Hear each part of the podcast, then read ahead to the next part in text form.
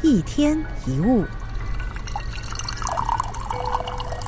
生活中难免有不开心、不顺利的时候，心里的一些痛苦跟委屈，有的时候会希望有人能够倾听跟了解。诉苦没有不对，它是宣泄负面情绪的方法之一。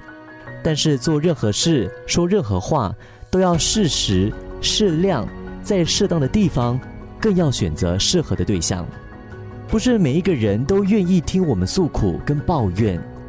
如果你是那一种时不时就要对别人诉苦或发泄情绪的人，有些人或许会勉为其难的听你说几句，但有一些人也会表面上假装关心，内心却悄悄的看清你这个人的性格与处事态度。偶尔有不好的情绪与遭遇是很自然的。可是，这不代表自己不开心，就希望周遭的人也要跟着一起难过。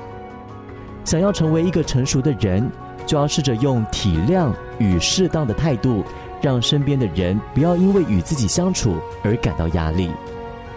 偶尔需要诉苦没有关系，别人会体谅的。